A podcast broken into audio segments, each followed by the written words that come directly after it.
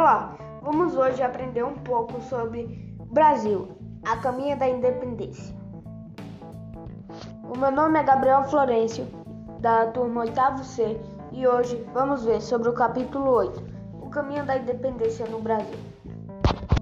Tudo começou quando a chegada da família Corte ao Brasil de Portugal. Eles vieram à prece porque estava tendo guerras e conflitos em Portugal. Então, a melhor forma de proteger a família real foi a vinda deles ao Brasil. Essas viagens foram tão à pressa que eles pegaram as primeiras navegações saindo de Portugal. Nessas navegações, alguns ficaram doentes, porque eram péssimas condições da embarcação. É, a gente pode dizer que os aposentos que essas pessoas ficavam eram muito apertados e quentes e a alimentação era muito restrita, pois por ter conflitos lá não tinha como abastecer muito essa, essas embarcações que vinham de Portugal ao Brasil. Alguns anos depois da chegada dos portugueses, né, a família real, ao Brasil, eles viram que a economia estava um pouco, não vamos dizer ruim, mas não estava evoluída. Então isso, as pessoas que tinham poder na mão decidiram a abertura dos portos, abrir os portos. Assim, antes não podia comercialização contra os povos além dos portugueses. Era o Brasil que enviava material para os portugueses e vamos dizer também trocas, essas coisas eram só portugueses, não tinha outros.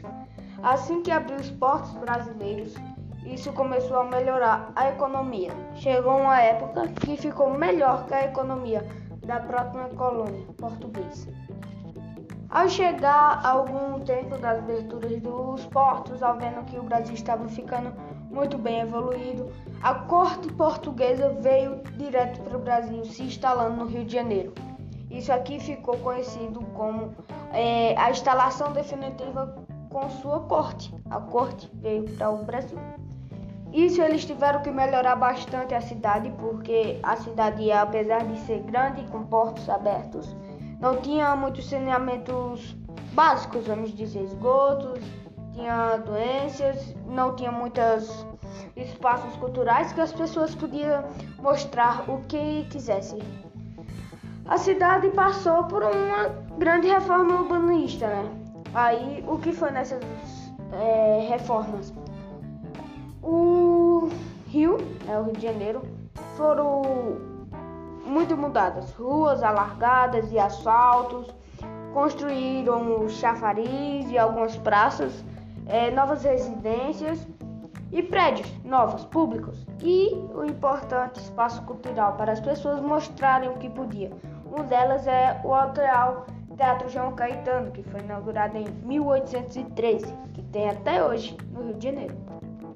O Brasil naquela época ainda não era muito estudado, então algumas alguns franceses decidiram vir estudar a nova fauna, a nova flora do Brasil, né? O que tinha ali, quais eram as plantas, quais eram os novos animais, o que tinha lá, qual era a densidade, essas coisas que cientistas estudam até hoje em algumas regiões brasileiras, africanas e etc. Não vamos misturar. Nessa época, a insatisfação colonial, né? O que é isso? Por ter as aberturas expostas, novas mudanças e tudo, começaram a fortalecer a elite do local e que passaram a viver um ambiente cultural mais dinâmico, com mais coisas. Circulava com mais rapidez as ideias e tantos. No entanto, os setores mais pobres no caso a maioria da população, não foram beneficiados por essas transformações. Por quê? Porque, hum, vamos dizer, era muito trabalho e pouco, e pouco pago. Às vezes eram até escravos que não tinham outra opção e ia trabalhar de graça mesmo. E quando eram pagos, eram pagos muitos poucos. E geralmente era pagar aquelas pessoas que trabalhavam, vamos dizer, o nome, né? É, sapateiros, algumas pessoas que levavam a feira, essas coisas, entendeu? E também teve a aplicação, né? É, ampliou a cobrança de impostos. Ficaram um pouco, ficou um pouco mais caro, alguns empobrecimentos, né? De setores econômicos da sociedade brasileira começou por causa disso, por causa dos impostos. Então, ao Brasil ver que estava caminhando melhor que o próprio Portugal, eles começaram a caminhar a rumo à independência do Brasil. Nós poderíamos ser só, mas a gente não fomos bem. Primeiro, Portugal, ao ver essa ideia, tentou nos derrubar para ficar menor que a colônia, né? A gente tá ficando mais populoso que eles, então não podia ficar isso. Tentaram etc. Então, o príncipe, né? O príncipe Dom Pedro convocou uma assembleia para elaborar uma constituição para o Brasil.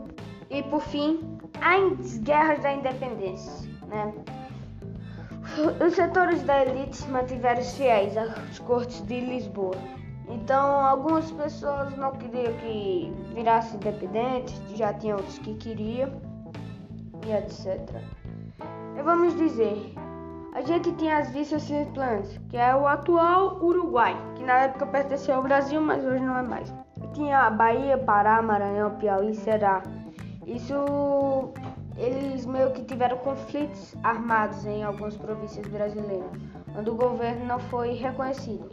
Foram derrotados pelas tropas do Império, isso é óbvio, eram exércitos maiores, fortalecidos pela presença de mercenários e estrangeiros. Impediu que se o território brasileiro se fragmentasse em diferenças do que correu a América Hispânia. Fim do capítulo. Resumindo, a gente pode dizer Aqui eu não vi, não li. É uma coisa que teve que a professora de História, Cleonessa, nos mostrou que foi a volta de Dom Pedro para Portugal. O, algum tempo, no final, por muitas guerras, etc., o Brasil começou a entrar em declínio. Nisso, conflitos, etc., ficaram atrás de Dom Pedro. Nisso, Dom Pedro teve que voltar para Portugal e seu trono ficou para o seu filho, que tinha apenas de 5 anos de idade. Isso veremos no próximo capítulo, capítulo 9.